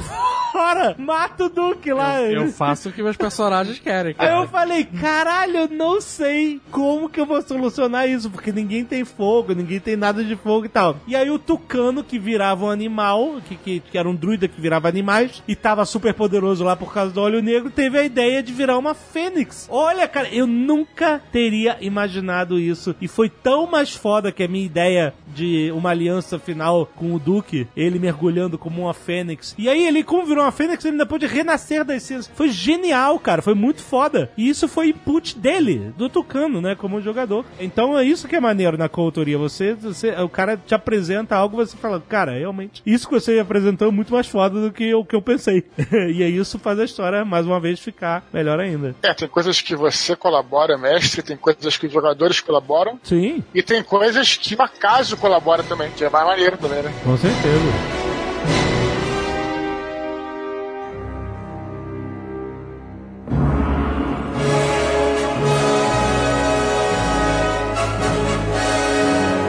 Vocês estavam falando que o Leonel escreveu rápido livro aí. Primeiro que isso aí serve de estímulo aí pra todo mundo que escreve, inclusive os profissionais como eu, pra escrever os livros mais rapidamente e a galera que tá começando. O negócio é botar a mão na massa. Aí ele levou, você falou, um mês, né, pra escrever. Tem um cara, se eu lembrei aqui, um brasileiro, que ele é recorde, é livro dos recordes de quantidade de livros que ele escreveu, que chama Ryoki Nue. É um cara que mora em São Paulo, descendente de japoneses. Ele escreveu vários romances de banca com vários pseudônimos diferentes. Livros de faroeste, livros de espionagem e tal. E ele escreve mais rápido que todos nós juntos. Chuta aí. Qual é o mais rápido que você acha que a pessoa pode escrever um livro? Chutem aí. Sei lá. Chutar um dia? O cara escreveu três livros por dia. Ah, não. Nossa senhora. Caramba, cara. Mas Como Sério, é cara? Mas isso não é um sinônimo de qualidade, né, também. Não, eu já li alguns livros dele, cara. Não são ruins, não, cara. São, são legais, cara. Sério. Mas de livro de quanto? De 40 páginas? Cara, tinha 140 páginas, coisa assim. Mas ele tem uma preocupação com o arco dos personagens, com o tema, É, com cara. e tal? Mas é romance o livro ou é manual? Romance, cara. Romance. Você escreveu 100 Escreve- livros, né? três manuais para controle da, da, da Ô, TV cara. Sony. Cara, é sinistro, malandro. Não, calma aí. Vamos Dudu. chegar nesse Pera aí. nível. Porra, eu já achava o Stephen King uma maquininha de escrever. Procure Ryoki Inoue. Cara, é um, é um coroa meio japa. Tipo um Yabu, assim, daqui a... Escreveu 50 anos. daqui a cinco anos. Escreveu 1075 livros. Caraca! Caramba, né? Mas com vários pseudônimos, é isso? Ah, sim, Com porrada. 39 pseudônimos. E aí, Eduardo? Quando você vê isso aí, o que, que você acha? Cara, eu... Ficou feio pra você, hein, Dudu? É, o Edu- Eduardo demora dois anos pra escrever um livro. Pois é. Eu tô falando isso pra fazer uma autoanálise. É engraçado, porque isso é uma parada que não tem regra, né? É um processo de cada um, né? claro, não, sem Não dúvida. tem, isso, assim, eu, eu- me parece uma loucura um cara escrever três livros num dia só. Mas sei lá, se ficar bom, se o Eduardo disse que ele gostou, vai entender. Ele gostou de Wolverine, só para deixar um, referência, um norte aqui pra... Sacanagem. Tu gostou de Indiana Jones 4, então tu cala a tua boca, maluco. Eu gostei só da cena inicial, Gostou caralho. daquela merda toda e ó, tá documentado aí no Nerdcast, podem ver. Eu, na época, a terceira do Nerdcast atrás eu falava, o maluco defendia. Então, ó, tu fica quieto, malandro. Tu Valeu? gostou do filme novo do Deadpool ou tu achou o Deadpool do, do Wolverine melhor? Eu não vou mais ao cinema, tu sabe disso. Por quê? É pai de criança pequena agora?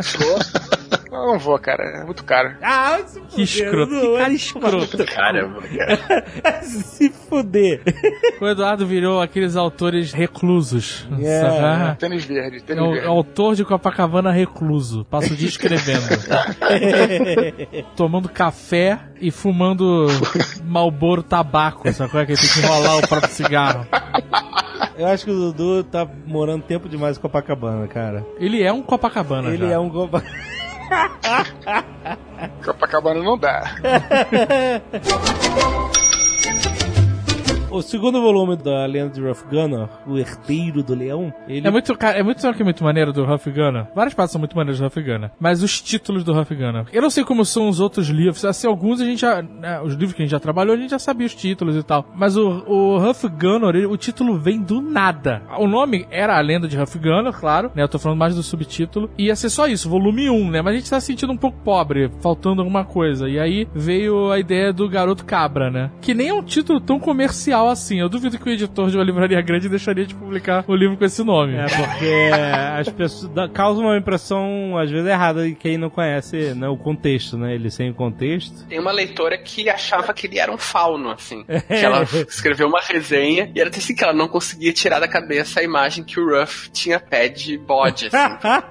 Mas como é um livro muito nichado e tal, a gente foi embora nessa ideia porque o público ia entender, né? O que a gente tava querendo passar. E aí o segundo, o Herdeiro do Leão, também surgiu com o livro pronto já. E a gente, caraca, qual vai ser o subtítulo, né? Sim. Pois é, e fica analisando a, né, os elementos da história, né, o que, que é importante nessa história, de que forma ela pode ser traduzida em poucas palavras, né? E aí veio, eu tô tentando achar aqui, eu tenho esse brainstorm no nosso Telegram aqui, peraí. way Ah, cara, eu não sei se vale a pena falar o, o título que eu sugeri. Porque, Claro. tipo, o pior título da face da Terra. Qual era? Agora que eu não lembro agora. Eu sugeri chamar o livro de A Estrela Dourada.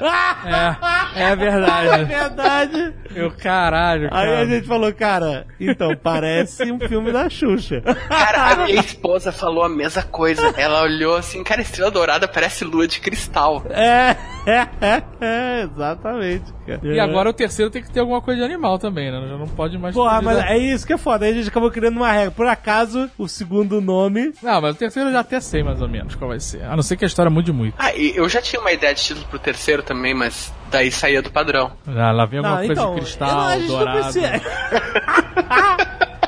Vai ser tipo o pônei amigo. Puta merda.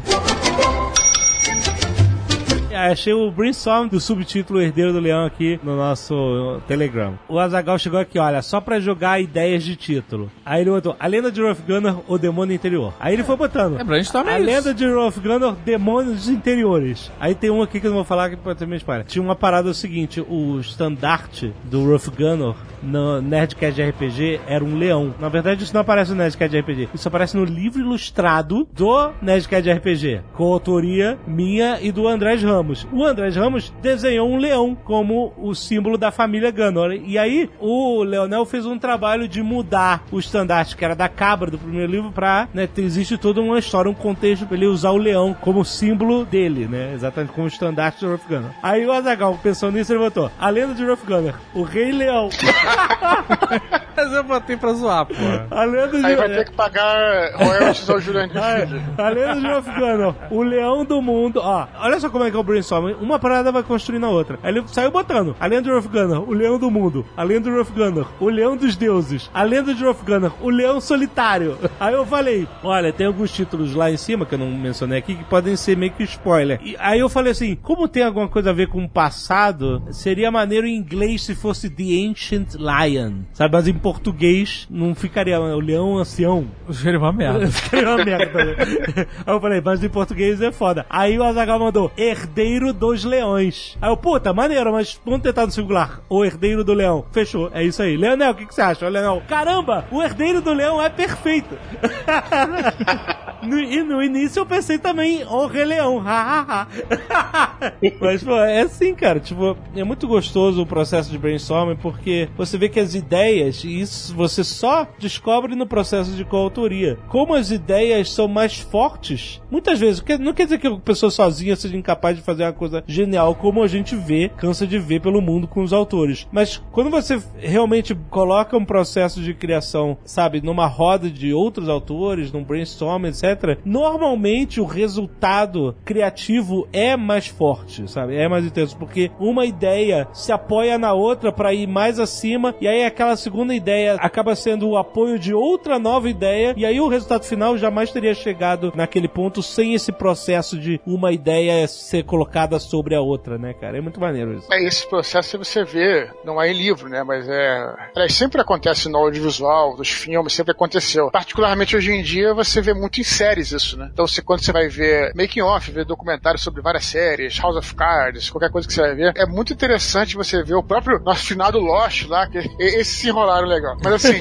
é interessante você ver como é que isso é proveitoso mesmo. Uma vez eu vi é um produtor do De Volta pro Futuro falando algo sobre algo que, quando eles tiveram a primeira ideia, eles acharam aquilo genial e hoje em dia eles têm noção de como é que aquilo era uma merda. Né? Sim, Porque sim, sim. outras ideias foram surgindo a partir dessa colaboração. Então é bem maneiro ver como é que esse processo vai evoluindo. A gente vê o produto final, né, das obras, podem ser livros, podem ser filmes, e a gente muitas vezes tem a noção, né, que uau, esse autor é muito genial, esse autor é perfeito, não mudaria nada nele. Mas a gente já vê o produto final, ou seja, já vê o livro já tendo passado por uma edição. A gente não viu o que que caiu, o que que mudou, o que que foi preparação de texto. Então tem que ter um pouco cuidado com esse mito, né, de que existem pessoas cujo trabalho é retocável. A gente tem um exemplo grande que é o George Lucas. Enquanto ele estava fazendo uma coisa colaborativa, ele fez filmes geniais, depois nas prequels ele era tão fodão que ninguém podia dizer não para ele, que Exato. não tinha editor, e fez uma merda, né, cara? Exato, exato. A parada que você mais precisa é, ter no processo colaborativo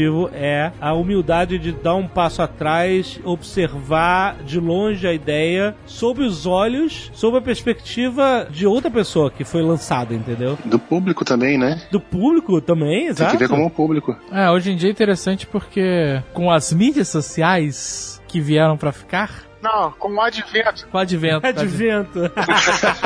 com o advento das redes sociais que vieram pra ficar, os autores têm a possibilidade de realmente ter um- uma conversa mais direta com o público, né? Antigamente existia isso também, claro, recebendo cartas e tal, mas era um processo que muitas vezes de uma mão só, o autor, né, as pessoas escreviam, o autor lia ou não, foda-se. Mas hoje é muito mais fácil de consumir isso, né? Sem Você... sombra de dúvida, é mais rápido, né? Exato, você pode ler, o cara manda num tweet ou... Mas até por isso o papel do editor é tão importante e o, o autor tem que ter uma sensibilidade, né? Porque é muito importante ouvir o público e a gente tá sempre atento, mas o público não tem obrigação de saber o que, que vai funcionar numa história. É, isso eu falo direto também, cara. Isso eu falo. Porque se o público também, assim, é claro que a gente tem que observar, tem que olhar muito as críticas e ter a humildade de tentar melhorar com elas. Ao mesmo tempo, se, se o leitor ele soubesse o que ele quer, ele não precisava de você para escrever o livro. Eles toma. querem, não, é verdade. É verdade. Toma O essa, leitor. Não, muito pelo contrário, muito pelo contrário. É negativo. O leitor ele espera ser surpreendido, ele espera que Sim. você entregue pra ele algo que ele não enxergou, não visualizou. É, senão ele não compraria o livro nem nada. É interessante que você pega tudo isso e essa é o exercício. Você olhar com muita humildade, as críticas são muito importantes e tal, mas no final você tem que fazer aquela maneira que você faça algo diferente, que tenha uma coisa seu também. Senão você também se torna extremamente previsível também, né? O Stephen King ele conta uma anedota bem no início do On Writing, né? Que é aquele livro dele que tem um pouco de teoria. Saiu por aqui, chama Sobre a Escrita, mas eu não, não lembro qual é a editora, mas pois quem puder ler esse livro, cara, é genial. São dois livros em um, né? É uma puta autobiografia e um puta livro sobre escrita. Ele conta que ele estava escrevendo o início de um livro lá e ele descreveu toda a rotina tediosa do personagem e deu pra esposa dele ler, né? E daí a esposa dele disse assim: Ah, tu tem que tirar essas, sei lá, cinco, seis páginas aqui de descrever a rotina tediosa do personagem. E daí ele, não, mas eu tenho que é, deixar bem claro que é tediosa. Ela, não, mas eu não quero ficar entediado.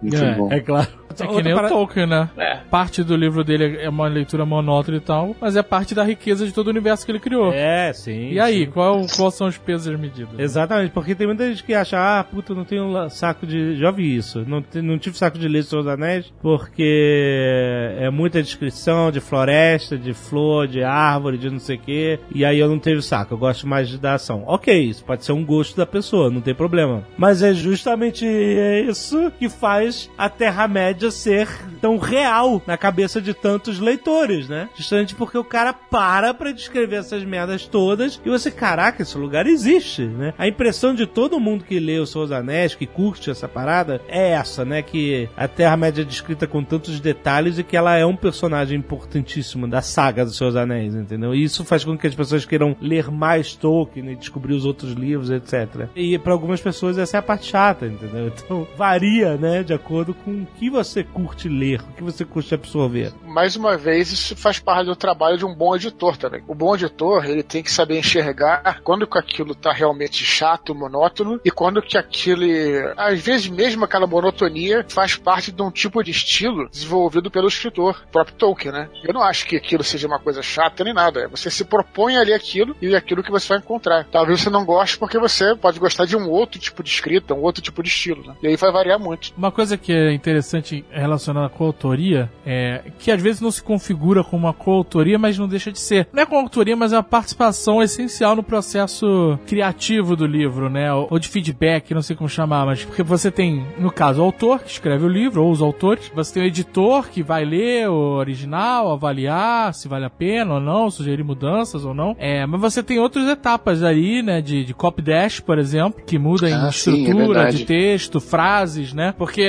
escrever uma história não é simplesmente contar algum acontecimento ou uma série de acontecimentos que levam a algum lugar. Mas a forma como você escreve, a linguagem que você usa, tudo isso influencia na percepção daquela história, no caso de, de livros, né? E o copy dash é bem importante nesse sentido, né? Muitas vezes ele vai dar a cara que o livro. Na verdade, isso deve ser feito pelo autor, mas é o copydesk que ele dá aquela cara que o livro deve ter, né? Eu até trabalhei algum tempo como copydesk na parte jornalística, né, cara? Quando era jornalista, trabalhava numa empresa, KD, não sei se vocês vão lembrar, né? Depois o KD Notícias, né? Então a gente recebia as notícias das fontes Reuters, AP e tudo mais. E essas notícias, elas vinham que assim, o repórter estava na rua, ele eh, ligava para um outro redator que estava, sei lá, na, na base lá com rádio e falava alguma coisa assim, ah, é, tô aqui, e o cara escrevia como é que ele tinha falado. E a partir daí ele mandava o texto. E quando chegava no jornal, você tinha que estruturar o texto. Quer dizer, o, o lead estava lá embaixo, tinha que colocar o lead lá em cima. Quer dizer, então você vai fazer essa estrutura. Então o copydesk ele também ajuda na estrutura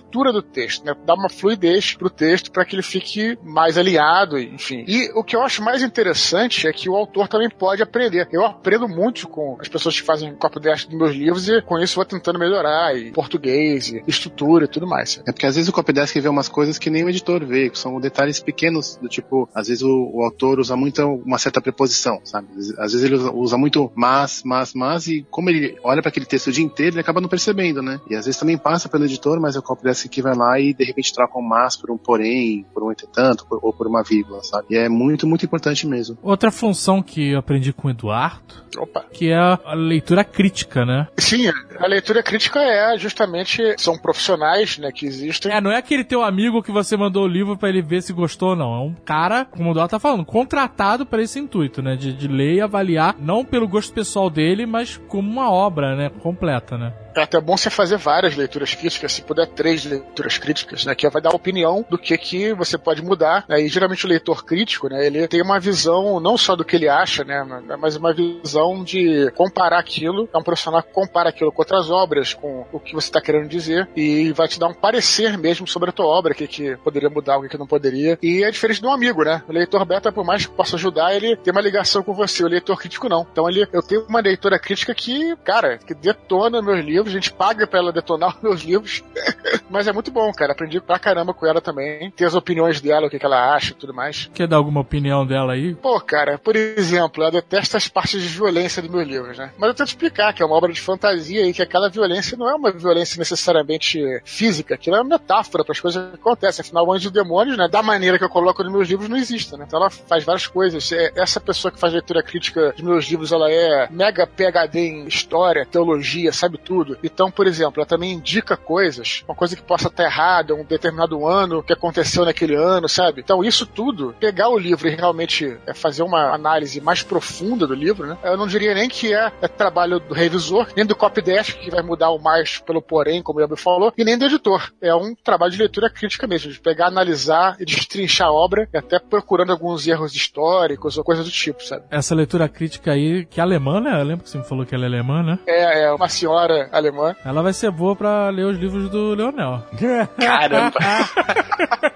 Ah, não gosto de violência. Cara, ela já vinha falando isso nos meus livros. Quando chegou em Anjos da Morte, Anjos da Morte, eu não sei se é o mais violento dos meus livros, mas esse, dúvida, ele pode ser entendido como mais violento porque ele é mais humano, né? Tanto é mais aquela violência humana mesmo, aquelas coisas todas, enfim, tá a história. Então eu falei, cara, quando ela lê isso, ela vai ter um ataque de pelanca, cara. E teve. Teve mesmo? Teve. Caralho. Escreveu um parecer gigante, falou, eu não concordo com nada disso, tá? Mas como já fiz dos outros dois, vou fazer dele. Então, foi bem maneiro, cara. E você tem que ver isso também, como Eu jamais fiquei chateado com isso. Isso é uma, não vou dizer uma lição, porque a gente não tem condição de passar lição pra ninguém, mas essa coisa que quem trabalha com coautoria, né, como eu já trabalhei, o Yabu, o próprio Leonel, que vocês falaram dele aí, é uma coisa de humildade que é, a gente já falou mil vezes aqui. Falamos dele aí? Não, ele tá aqui, você sabe, ele tá gravando com a gente. É, né? A gente falou do Stephen King, Leonel. né? Falando do Leonel, cara. Que maluco. Que Deus o tenha.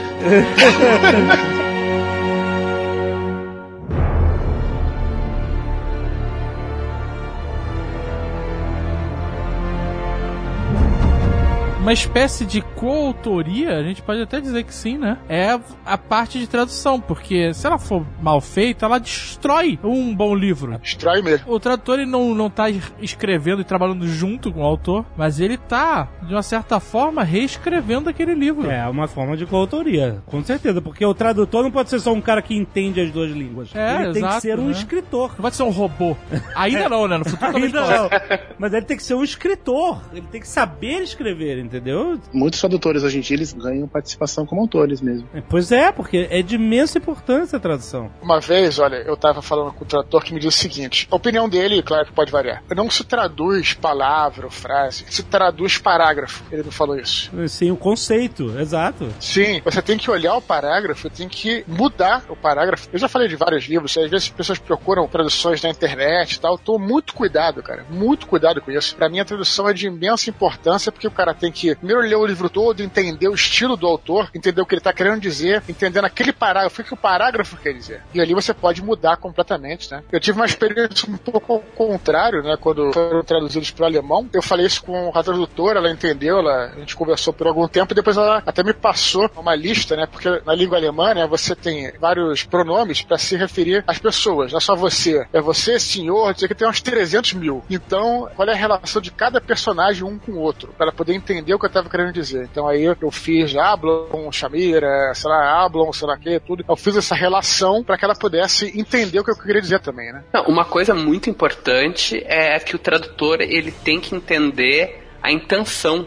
do autor, né? Então vai ter tradutores bons como essa tua tradutora que entrou em contato contigo, que te passou a lista dos pronomes para ver quem se trata como du e quem se trata como zi no alemão, né? Tem essa diferença. Tem mais alguns, né? Não tem mais Eu não, alguns? conheço, só eu não conheço, cara, pelo menos. É, Cara, tem mais alguns que é quando você vai falar com o cara, tipo, é, falar com o rei, não sei. Cara, é uma loucura esse porra de alemão, cara. Eu me arrependo amargamente de ter começado a aprender o alemão, mas eu não tenho alternativa, tá ligado? Tá, você pode ser um eterno turista e só falar inglês. É, cara, só que eu tô no interior da Alemanha e as pessoas não falam inglês. Aí é foda. O tradutor ele tem que tentar sentir o melhor que ele conseguir, né? A intenção do autor. Porque uma coisa que a gente vê muito é tradutores que não têm esse contato, não têm esse cuidado e eles, entre aspas, corrigem coisas do autor. O que é uma- a a maior merda que o tradutor pode fazer. Eu me lembro que estava vendo uma série faz pouco tempo e tinha um personagem que falava assim, que ele dirigia muito devagar. Ele falava assim, ah, eu vou dar uma volta na quadra com o meu carro. E outro personagem dizia em inglês, né, dizia assim, ah, vai demorar duas horas. E o tradutor traduziu como, ah, vai demorar um tempinho. Tipo, ele apagou a piada, porque ele achou que ele entendia mais a própria história do que o autor e não procurou entender a intenção dele. Isso acontece em filme, né? Isso muito, Porra, cara. porra. Direto, que o cara que faz meio. Até o nosso querido Guilherme Briggs tem uma história dessa. Coitado do Guilherme Briggs. que a gente pegou uma vez só. Peguei ele no Homem de Ferro 2. Qual Langley? É, porque Langley é onde é. a sede da CIA. Então, em todos os filmes É uma gíria, né? e tal, Um, um vício de Em vez de falar liga pra CIA, eles falam call Langley. Ou então Langley quer falar com você. Ou então, entendeu? Alguma coisa é Langley. Langley significa a sede da CIA. Que é onde fica a sede da CIA. É onde fica, exatamente. Mas, mas falar esse linguajar, fale Aham. com Langley. E aí, quando o personagem fala call Langley, tradução tá liga para o Langley. Como se fosse uma pessoa, não um lugar, entendeu? Eu peguei. é difícil, é difícil, mas você tem que saber a intenção, justamente. É que nem Seus Anéis, tem um monte de nomes que são esse negócio é, polêmico de traduzir nomes. Mas em vários momentos, até o Tolkien escreveu um guia de tradução para vários nomes de Seus Anéis e, tal, porque os nomes têm uma intenção de significado. Tipo Rivendell, traduzido como Valfenda, você está traduzindo a intenção do significado que é uma brincadeira de juntar duas palavras e criar um nome. É, mas o um nome Tolkien é, é muito específico nesse sentido, né? Porque tudo nele já é pensado de forma linguística. Sim, com certeza. Exatamente. Mas mesmo assim, mesmo quando você. Por exemplo, Minas Tirith, eles não traduziram porque Minas Tirith significa cidade da montanha, não é isso? Não, significa Torre da Guarda. Canelada. Mas significa isso na linguagem que o Tolkien criou. Então, ele manteve o nome da outra língua. Então, Agora, quando é um nome em inglês, da estrutura da língua inglesa mesmo, como Valfianda Rivendell, né? Aí sim, ele aconselhava a tradução do nome para um conceito similar da língua para qual estava sendo traduzido, entendeu? Então, é bem complicado você entender quando você deve traduzir e quando você não deve, entendeu? Justamente porque vale, sobretudo, a intenção do autor o que, que ele tá querendo dizer com esse lugar, entendeu? Nesse caso, o, o nome do lugar tem um significado com a natureza, com elementos da natureza que fazem parte do visual, da geografia do lugar, Valfenda, Rivendell, né? Então vale a pena traduzir, não se perder isso, porque a língua inglesa ali tá querendo dizer alguma coisa, aquele nome próprio, e tá querendo te dar um significado. Inclusive, vocês sabem que eu sou extremamente odiado porque eu fiz a tradução do RPG de Guerra dos Tronos, né? Sério? Por que você é odiado? Ah. A editora Jambô, que publicou Guerra dos Tronos, não tinha os direitos da tradução da Leia. Porque uma tradução é uma coisa que tem copyright. Tu não pode simplesmente Sim, sim, sair usando verdade. a tradução de qualquer um. Então, nós fizemos nosso próprio glossário, que ficou diferente. Ah, E eu optei por traduzir Jon Snow como John Neve. filha da puta, aí foda. Caralho, Aí é foda. Você não podia deixar Jon Snow? É, porque é o nome próprio da. Não ter o nome gringo? Mas então, cara, Snow, na minha concepção, que eu sei que agora eu vou, vou adquirir mais milhares de inimigos, mas eu tô longe, vocês não podem fazer nada contra mim. A não ser que você seja da Alemanha. É verdade.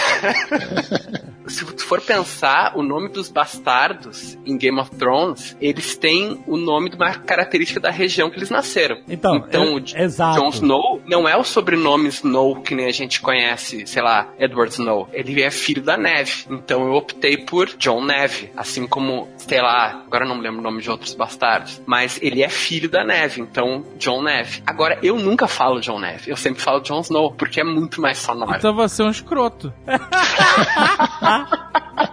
Olha, deveria ter traduzido como João das Neves. Pronto, aí fica João maneiro. das Neves. Ele já vai pra zoeira, né?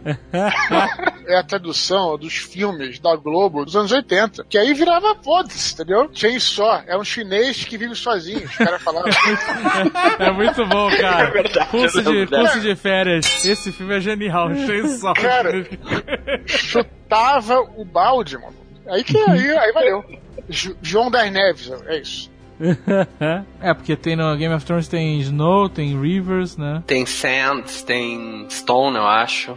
É complicado saber quando trazer e quando não traduzir, entendeu? Então, o Winterfell, ele tem uma tradução, que seria planalto invernal. Fell é uma palavra de inglês arcaico para planalto. E o que Só que é, não exi- interessa. Mas, mas, você, mas você nota que existe uma intenção. Você está criando uma palavra que é uma composição de duas palavras que estão se referindo à geografia do local. Se fosse Tolkien, seria traduzido, entendeu? É isso que eu Sim, tô querendo com dizer. certeza. Eu acho que o Tolkien, ele exigiria uma tradução. Já o George Martin, eu acho que ele não precisa. A gente conhece ele o tá pouco Winterfell se como Winterfell. fudendo. Ele, ele tá contando dinheiro, amigo. Não, vou te falar que o Winterfell é muito mais sonoro, Planalto do Inverno. É isso? Planalto do Inverno? Sim, aham. Do que Não, mas deve ter, deve ter uma outra possibilidade de tradução melhor do que Planalto do Inverno. Invernalto. Planalto Invernal. Aí já é muito Capitão América.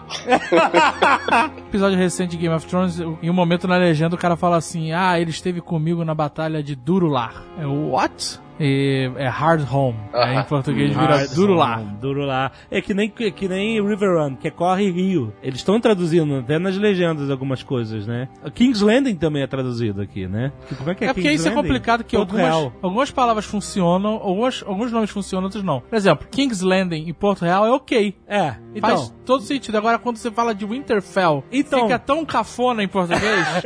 É que, então, você vê, não tem uma regra. Os caras traduzem King's Landing pra Porto Real, River Run pra Corre Rio, e o Winterfell, não, a gente não tem coragem de mexer, essa palavra é muito maneira. Entendeu? Por que não traduzir o Winterfell? Entendeu? Traduziram os outros. Só uma curiosidade, quando você pega livros traduzidos em português de Portugal, diferentemente do Leonel que deixou o John, né, e botou Neve, né? E não botou João. Então, lá eles fazem o contrário. E na verdade é uma coisa cultural. Não acho nem pior nem melhor. Eles têm a maneira de traduzir o primeiro nome e o segundo pra eles é o sagrado do nome de família que ninguém pode mexer. Então, pois até pela questão de que você nomes históricos se traduz, né? Elizabeth vira Isa Isabel, eles têm essa tradição de traduzir Uhum. os primeiros nomes e o segundo manter. Eu acho bizarro esse negócio de traduzir o primeiro nome, porque zoa, cara. Calma, Zagal. O Zagal tá muito nervoso. hoje. Não, Elizabeth vira Isabel, vai tomar no cu.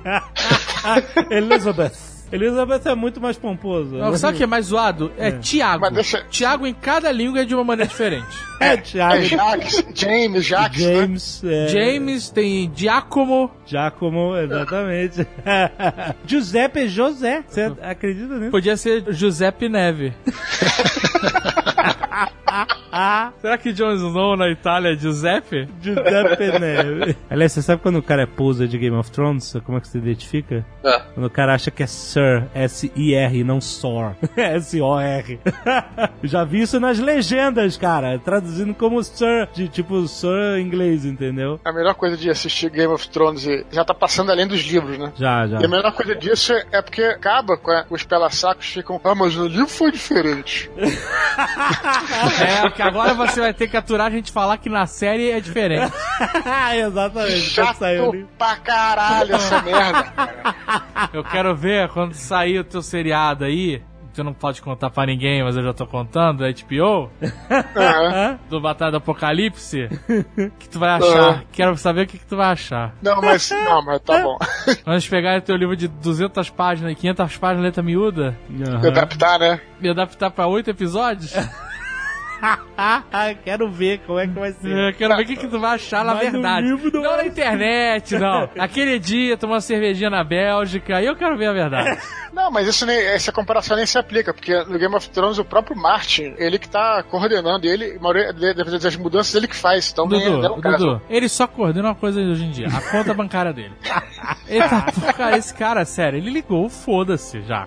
Faz aí. Ele falou assim: quer saber? Não vou agilizar e não vou escrever o ri- livro rápido. Tô escrevendo essa merda há 40 anos e eu vou demorar mais 40 pra terminar, foda-se. Exatamente. E o cara não se agilizou pra lançar livro, porra nenhuma, pra escrever mais rápido, sei lá, contratar uns chineses pra escrever pra ele, não sei. Contratar o japonês lá. É, o que japonês escreveu mil escreve. livros. Exato, É. o cara escreve três livros por dia. O cara em um mês escreve um Game of Thrones. Contrata o Joaquim no aí, porra. Ah, em uma semana ele fazia um Game of Thrones, cara. Mole? Mole? Ou não, né? Ou ele fazia algo muito inferior a Game of A Thrones. gente não tá dizendo que é bom, a gente tá dizendo que ele faria. Mas o que eu tô dizendo é o seguinte, ele agora só se preocupa em, puta, contar a bufunfa, cara. Esse caso do Game of Thrones é muito maneiro, porque o livro existe há milhões de anos, desde tempos imemoriais. Da década de 90.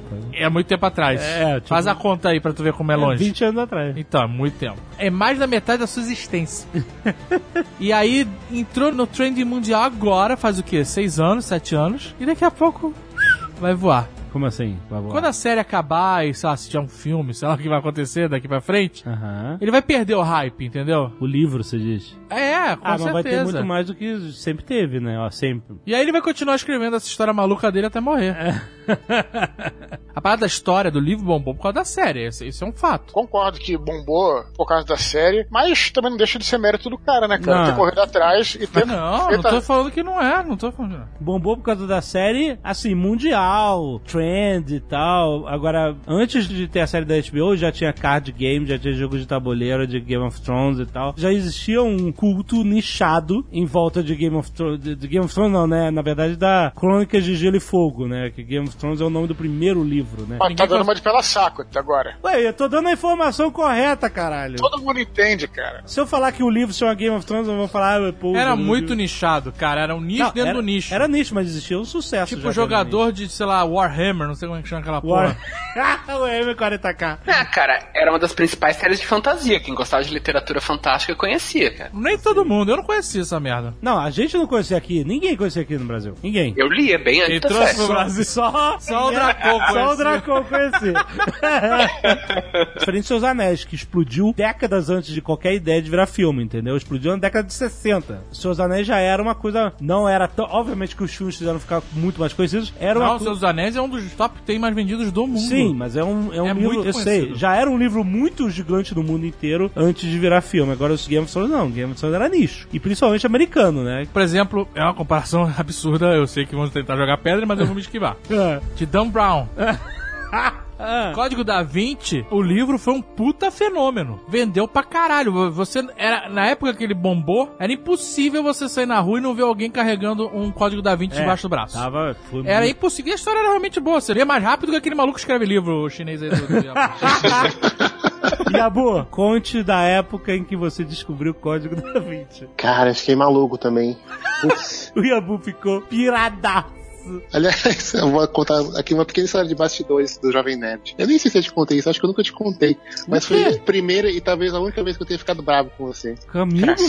É, que eu cheguei pra você super pilhado falei, cara, eu li um livro muito bom que chama O Código da Vinci, não sei o que, meio animal. Aí você respondeu, ah, legal, faz uma resenha pro Jovem Nerd. Ficou bravo tipo, comigo? só, juro, você só falou isso, tipo, não se aprofundou, não se interessou, falou só, faz uma resenha pro Jovem Nerd. Mas, é, mas, não, realmente, eu não, eu não tinha a informação que você tinha na sua cabeça, que era um livro que, ah, de explodir a cabeça, de... Sabe quem é esse, né, Yabu? esse é o Jovem Nerd. É só interesse comercial. Esse é aquele cara que você foi levar no aeroporto enquanto eu arrastava uma mala até a rodoviária.